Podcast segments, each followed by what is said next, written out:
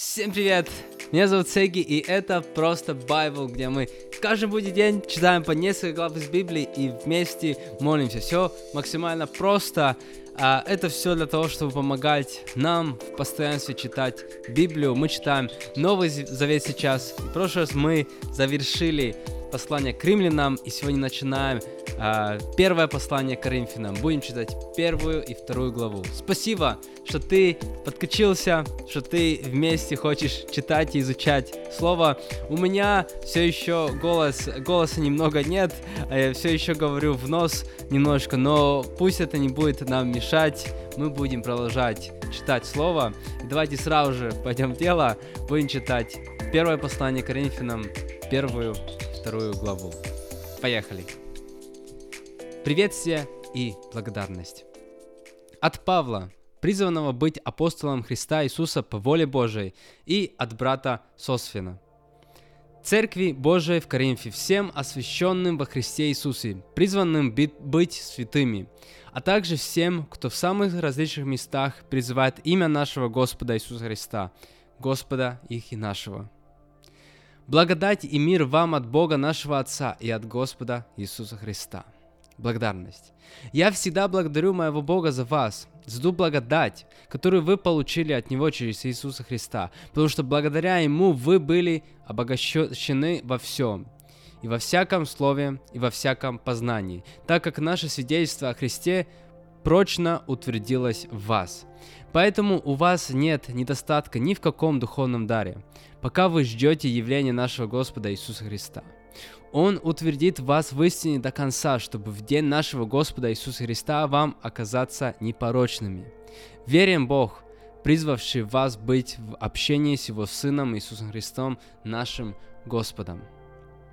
Разделение в церкви – я умоляю вас, братья, во имя нашего Господа Иисуса Христа, быть в согласии друг с другом.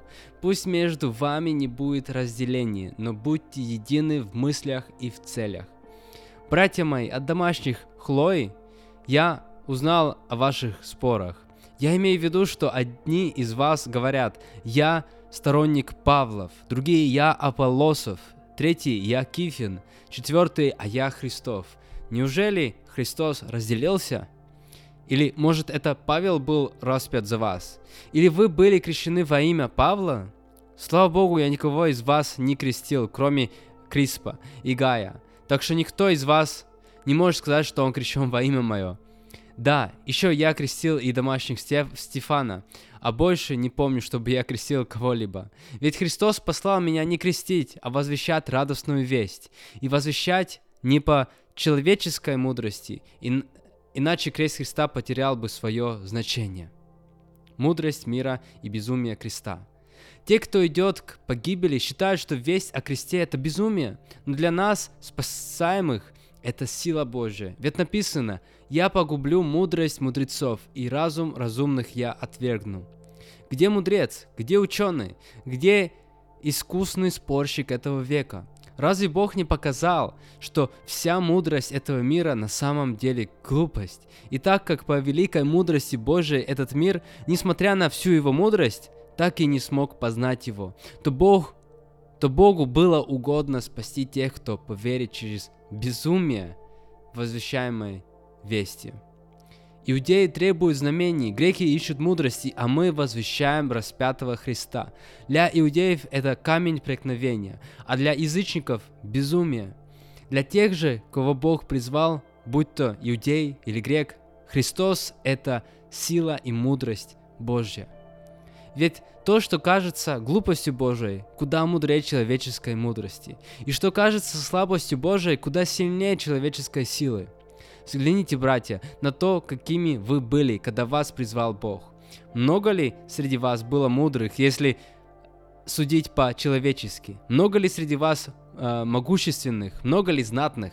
Но Бог избрал глупых, глупых мира, чтобы постыдить мудрых, и слабых, чтобы постыдить сильных. Он избрал низкое и презренное, то, что в мире не имеет никакой цены, чтобы сделать ничем то, что считается важным. Так что теперь никто не может хвалиться перед Ним. Благодаря Ему вы находитесь во Христе Иисусе, который стал для вас, для нас мудростью Божией, нашей праведностью, святостью и искуплением. Поэтому, как написано, тот, кто хвалится, пусть хвалится Господом. Вторая глава. Проповедь в силе Духа. Братья, когда я пришел к вам, чтобы возвещать о Тайне Божией, а, а то мои слова не отличались ни красноречием, ни особой мудростью. Находясь среди вас, я решил не знать ничего, кроме Иисуса Христа, и при том распятого.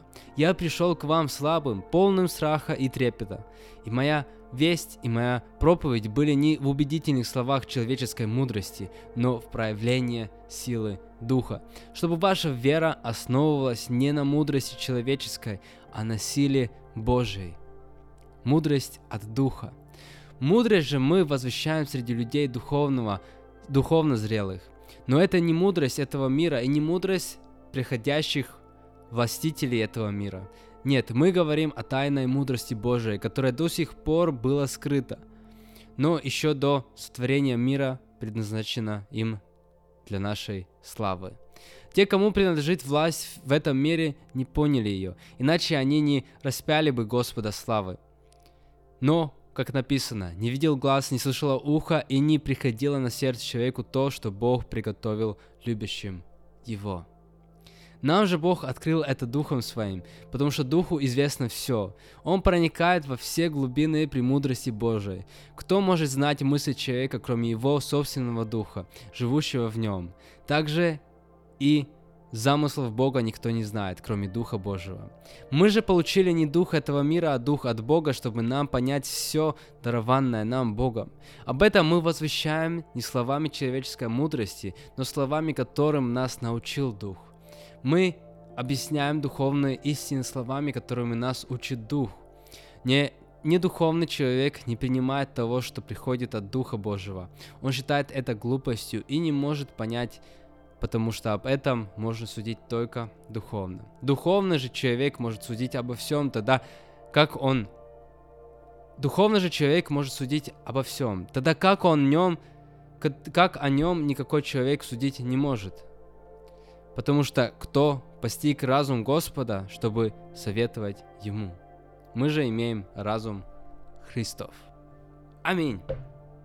Это были первая и вторая глава из первого послания Коринфянам.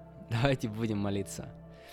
Спасибо тебе, Господь. Мы, как всегда, приходим в первую очередь с благодарностью, с благодарными сердцами перед Тобой. Неважно, что в нашей жизни происходит, неважно, Uh, где мы находимся, неважно, как нам больно или радостно, и, или что вообще происходит в наших жизнях. Я просто молюсь, чтобы внутри нас никогда не погасала вот эта, вот эта благодарность, Господь. И мы сейчас приходим с благодарностью перед Тобой.